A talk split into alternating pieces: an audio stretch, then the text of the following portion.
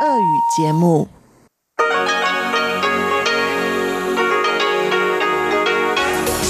эфире Международное радио Тайваня.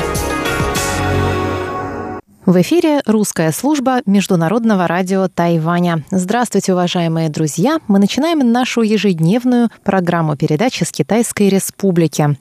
Программу субботы откроет обзор новостей недели. Далее в нашей получасовой программе на частоте 5900 кГц с 17 до 17.30 UTC вы услышите рубрику Владимира Вячеславовича Малявина «Всемирный Чайна Таун», а часовую программу на частоте 9590 кГц с 14 до 15 UTC, а также на нашем интернет-сайте Продолжит музыкальная рубрика «Наруан Тайвань» с Игорем Кобылевым и повтор передачи «Радиопутешествия по Тайваню» с Чеченой Кулар. Оставайтесь с русской службой МРТ.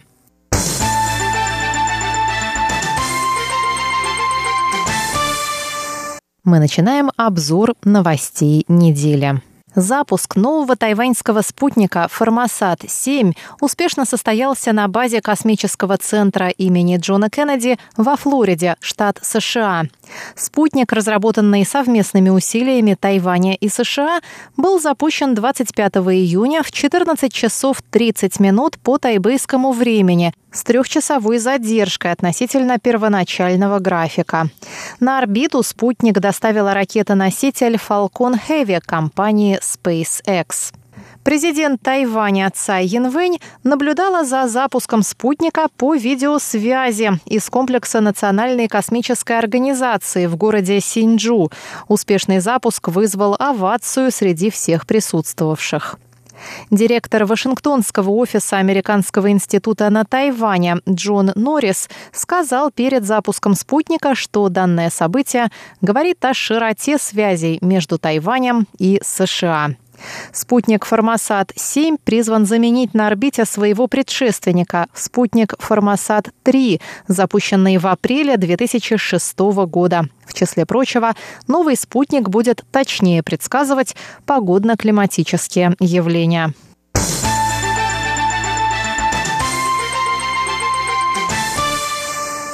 Министерство обороны Тайваня сообщило во вторник, что пристально наблюдает за ситуацией в Тайваньском проливе после того, как утром через пролив прошел китайский авианосец «Ляонин». Сообщается, что авианосец, завершив миссию в Южно-Китайском море, в сопровождении нескольких военных кораблей проплыл в сторону севера через Тайваньский пролив, прежде чем вернуться в свой порт в Циндао, что в провинции Китая Шаньдун. Авианосец Ляонин, бывший «Варяг», первый китайский авианосец. Первоначально он был заложен на верфи Черноморского судостроительного завода в Николаеве в 1985 году.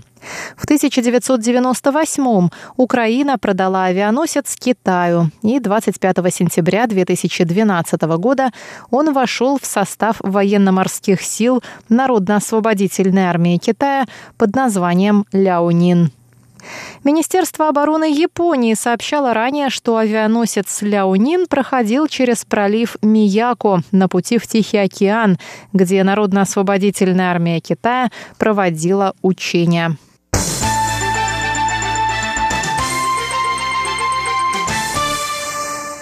Министерство обороны Тайваня заявило во вторник, что процесс закупки американских вооружений идет согласно графику.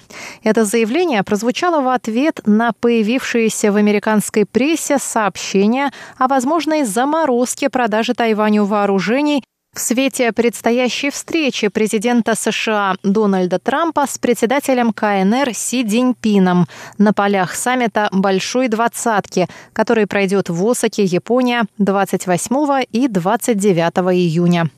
Американский журнал Time сообщил 24 июня, что американские чиновники и эксперты ожидают снижения эскалации торговой войны и возобновления торговых переговоров между США и Китаем после встречи Трампа и Си.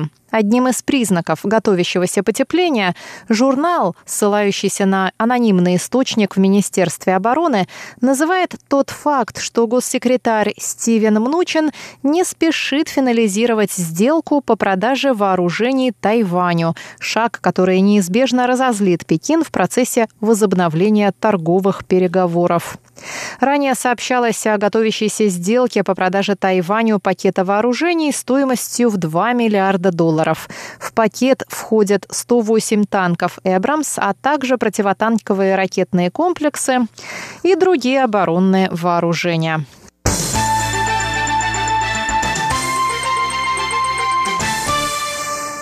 Министерство иностранных дел Китайской Республики продолжит укреплять отношения с Соломоновыми островами. Об этом сообщил во вторник пресс-секретарь Министерства иностранных дел Эндрю Ли, китайское имя Ли Сеньджан, отвечая на вопросы относительно недавнего сообщения агентства Reuters о планах Соломоновых островов переключить дипломатическое признание на Пекин.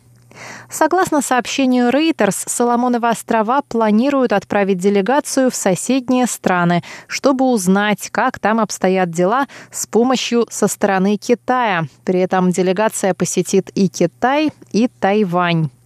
Пресс-секретарь Министерства иностранных дел сказал, что Соломоновы острова полностью уверены в искренности Тайваня.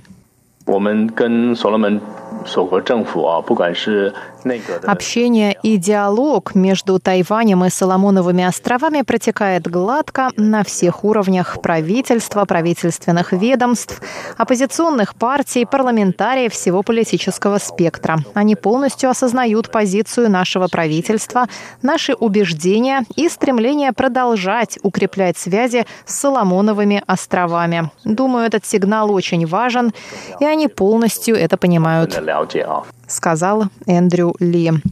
Он добавил, что со дня вступления на пост премьер-министра Манаса Сагавара в апреле этого года сотрудничество между Тайванем и Соломоновыми островами продолжается. Соломоновы острова – крупнейший дипломатический союзник Тайваня в Южно-Тихоокеанском регионе.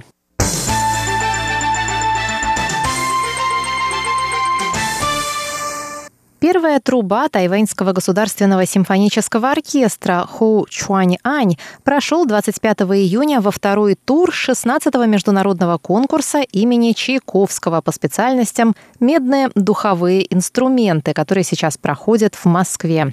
Хоу родился в Тайнане, что на юге Тайваня. Он с детства начал выражать интерес к музыке и учился игре на медных духовых в Сингапуре, Англии и Германии. В первом туре, который проходил с 22 по 24 июня в Государственной академической капелле Санкт-Петербурга приняли участие 46 конкурсантов. По его результатам во второй тур прошли 16 музыкантов, включая Хоу. Вечером 25 июня на официальном сайте конкурса были также объявлены имена прошедших в третий тур. Хоу в этот список не вошел.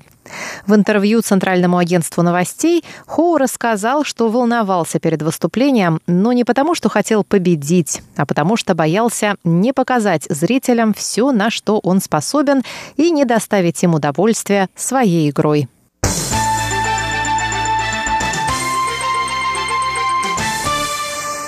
Всемирный рейтинг университетов QS опубликовал список 500 лучших вузов планеты в 2019 году. 11 тайваньских университетов вошли в этот список. Расположенный в Тайбе Государственный Тайваньский университет лидирует среди вузов Тайваня. Он занял в этом списке 69 место, поднявшись на три строчки относительно своего прошлогоднего результата.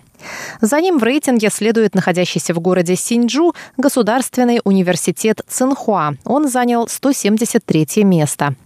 В наибольшей степени улучшили за год свои позиции Государственный университет Ченгун в Тайнане, поднявшийся на 9 позиций до 225 места, и расположенные в Тайбе Государственный Тайваньский научно-технологический университет и Государственный университет Янмин, которые поднялись соответственно на 6 и 5 строчек до 251 и 287 мест. В списке также фигурируют Государственный университет Дяутун в Синджу, 227 место, Государственный педагогический университет в Тайбе, 331 место, Тайбэйский медицинский университет и другие.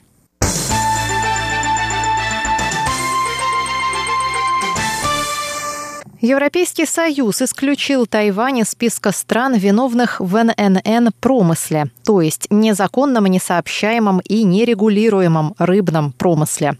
Этот шаг рассматривается как признание результатов реформ по борьбе с нелегальным рыболовством. Еврокомиссар по вопросам окружающей среды, морским делам и рыболовству Кармен Увелла опубликовал в четверг заявление, в котором поприветствовал усилия Тайваня по реформированию законодательства и внедрению новых мер по контролю и отслеживанию морских продуктов. Диалог между Европейским Союзом и Тайванем показывает, что международное сотрудничество – ключевой импульс к оздоровлению управления океаном, сказал Велла. Президент Цай Янвэнь поприветствовала решение Европейской комиссии и написала на своей странице в Фейсбуке «Мы преуспели в деле защиты 40-миллиардного ежегодного экспорта тайваньских морепродуктов. Включение Тайваня в список наблюдения отваживало от него многих международных закупщиков, не желавших связываться с нелегально добытым продуктом», добавила Цай Янвэнь.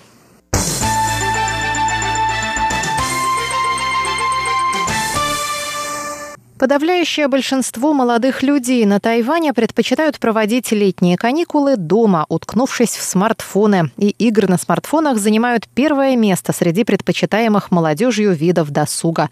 Таковы результаты опроса, проведенного тайваньской неправительственной организацией King Car. В ходе проведенного опроса выяснилось, что более 80% школьников с 5 по 11 классы хотят провести каникулы дома, и лишь 30% согласились выбираться время от времени в торговые центры. На вопрос о любимых видах досуга 74% сообщили, что любят играть в смартфоны, а 41% что предпочитают петь в караоке. Опрос также выяснил, что чем старше школьник, тем меньше интереса вызывают у него летние каникулы. Комментируя результаты исследования, один школьный учитель из Тау-Юаня сказал, что родителям необходимо больше общаться с детьми и помогать им поддерживать правильный баланс между учебой и отдыхом. Нельзя позволять детям проводить слишком много времени за телефонами, но и постоянно заставлять их учиться тоже неправильно, считают эксперты.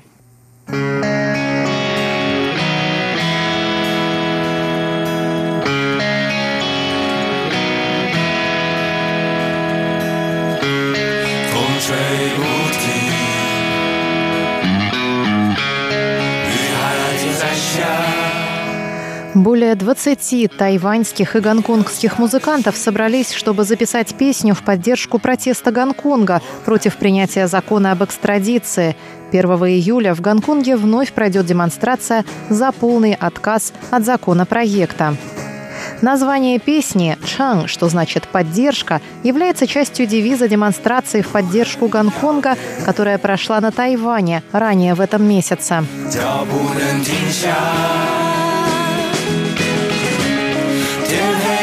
燃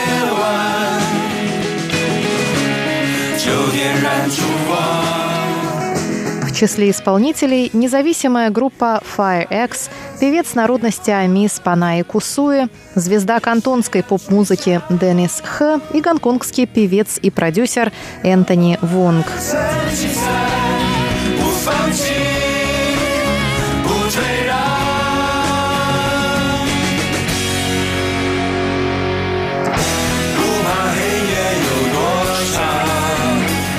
Дул сильный ветер, шел дождь, когда я увидел твое сообщение. Нам предстоит долгий путь, и останавливаться нельзя. В темной ночи нужно зажечь фонарь.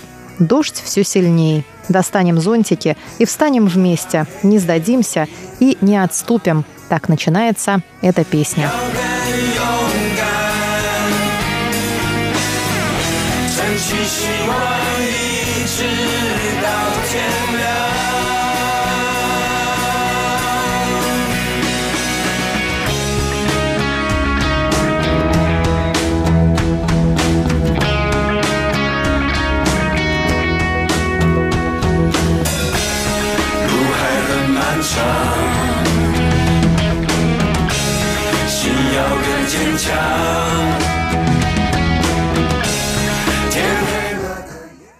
Дорогие друзья, обзор новостей